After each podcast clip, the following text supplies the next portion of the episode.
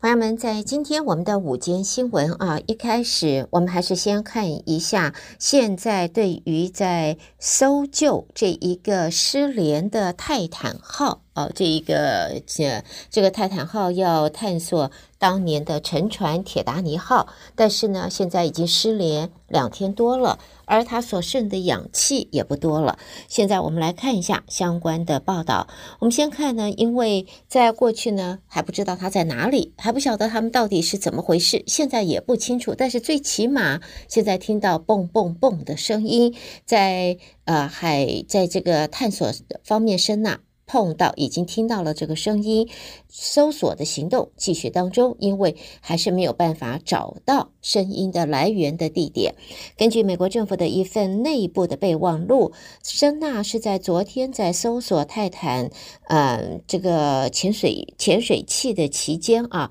就在泰坦尼克号的残骸的附近听到了嘣嘣的声音，表示还是有幸存者的希望。海岸警卫队说。现在有带有海底物体检测系统的这个搜索船只已经加入了搜索工作。海岸警卫队表示呢，三艘船是在今天早上抵达，加入寻找失踪的泰坦号的潜水器的工作。那么，美国海岸警卫队说，其中有一艘船，它有。测扫声纳的能力，并且与另外一艘啊，也和大西洋梅林号有一共三艘在一起进行搜索。根据美国国家海洋和大气管理局的这个分析，测扫声纳它是一种用于探测合成像海底物体的一种系统。不管怎么讲，也许这一个名词对大伙都是挺陌生的，但是呢，我们可以知道的就是呢。这一个搜索行动现在有更新的呃设备加入，那么希望能够在现在越来越短的时间内，可以赶快的找呃找到这沉的失联的潜水器。那么现在我们看到呢，在 Boston 的第一海岸警卫区啊，它的呃负责人这个警官说，搜索的范围达一万平方公里。外界相信深海观光潜艇泰坦号是在北大西洋失去联系之后，那么在现在氧气的供应可能现在。最多还有四十个小时，也因此呢，有多个国家组成的搜救舰队必须分秒必争啊！包括在二十二号早上之前一定要找到他们，否则氧气就用心了啊！要不然是没有办法能够及时救出潜艇上的五个人的。美国海岸防卫队的官员则说，现场的搜索范围现在达到一万平方公里，只是都还没有。发现潜艇的踪迹。泰坦号失踪时处于水下一点二五万英尺，这个深度一般的潜艇是没有办法抵达。当局唯一能够尝试的就是遥控海底车来查看它周围的环境。但是，即使搜救队成功的找到潜艇，把它带到水面是另外一个巨大的挑战。有专家比喻，情况就好比要把缆索抛到月球的另外一端，然后再拉回目标物件，只是距离缩短了二点五英里长而已。在美国方面，空中机动司令部的发言人说，军方已经派出三架 C。呃，Seventeen 的运输机由纽约州水牛城运送商业潜水器，还有支援的设备，前往加拿大的 Saint John 来准备下一步的行动。而加拿大的军方则说呢，已经提供了一架巡逻机和两艘水面潜艇，包括了专门用作潜水医疗用途的潜艇在内。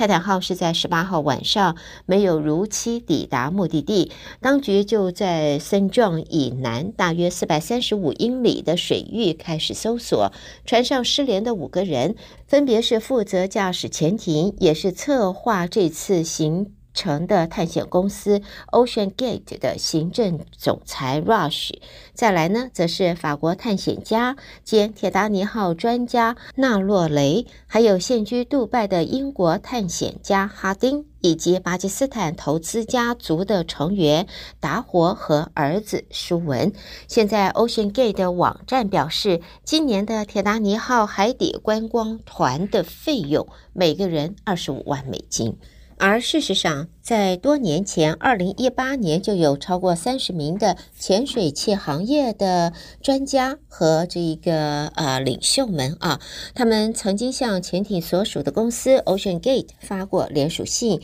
质疑他探索铁达尼号残骸的行程危险，可能招致灾难，敦促谨慎。结果没想到，现在真的。发生了问题了。这次铁达尼号观光潜艇遇事之后，外界发现涉事公司 Ocean Gate 它的深海探险业务一直都备受非议的。业内超过三十名专家和领袖就曾经致函给这家公司，提出他们的警告，而媒体也。披露，Ocean Gate 是拒绝让独立的第三方检查他的潜艇，甚至他们公司高。呃，原来的高层还要求收紧安全测试标准时，在二零一八年把对方解雇了。此外，OceanGate 也选择不把潜艇分级，理由就是这个举动需要数年的时间，不符合快速创新的原则，也无助商业决策。知情者则形容，潜艇分级是业界普遍的做法，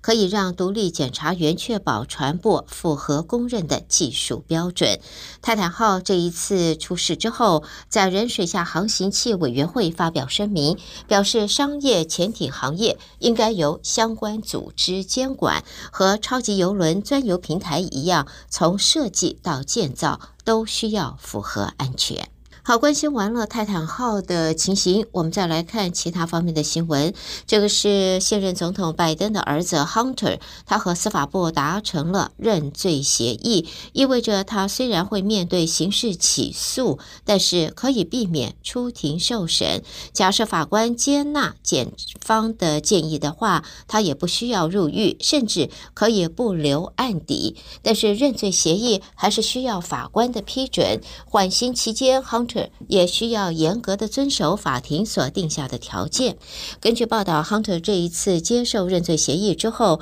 除非缓刑期间再次犯法，否则他的案件实际上已经结束了。不过，消息人士说呢，司法部固然建议缓刑，但是最终还是需要法官来决定是否接受的。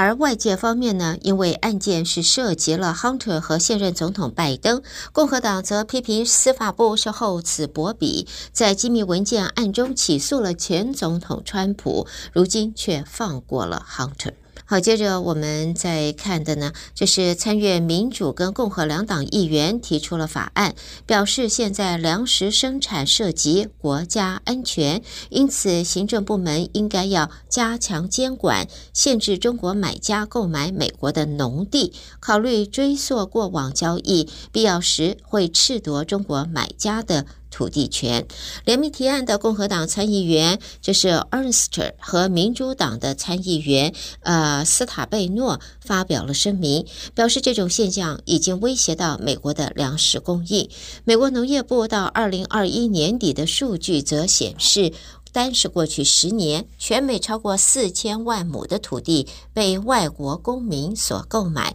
当中加拿大买家比例最高，中国买家比例不足百分之一。而恩斯特和斯塔贝诺在提案中要求国家修订一九八七年的农业外国投资披露法，要加强申报。监督的力度。好，新闻方面，我们接下来看到，美国教育部昨天在网站上宣布，联邦学贷偿还将会在十月份开始恢复，而学贷的利息则将在九月一号起恢复。这也意味着，因为疫情而暂停三年的学贷偿还，现在将会重返了。对于借款人来讲，这可能是一次重大的调整。大约有四千万的美国人背负着学贷，每人每月典型账单大约是三百五十元。教育部在联邦学生援助网站上说，国会最近通过的一项法律，阻止进一步延长暂停学贷偿还，也就是国会两党已经达成，并且由拜登总统签署成为法律的债线协议。作为投票赞成提高债线的交换，共和党人就是要求要大幅的削减联邦开支。债线协议当中也包括了一项八月底正式终止暂停学贷偿还的条款。而拜登政府在近期也一直设法要让数百万的国人为重新偿还学贷做好准备，而多数的借款人却不清楚他们今年秋天到底会欠多少贷款。这是因为最高法院还没有就拜登减免学贷计划的有效性做出判决，预计裁决会在这个月内就会出炉了。好新闻，最后我们在这儿看到的是关于慈善捐款啊，在现在呢追踪慈善捐款，美国施惠基金会发表的报告表示，在去年这一个数字下降了百分之三点四，是国家过去四十年来第四次没有出现同比增长。研究人员说。令人关注的是，全国捐款人的比例也首次的低于百分之五十，显示慷慨解囊的民众在现在可是越来越少了。好的，朋友们，这就是带给大家在今天在啊、午间新闻，由胡美健为朋友们翻译、编辑和播报，也谢谢大家的收听。我们下边精彩节目继续提供，别错过了，朋友们一块收听啊！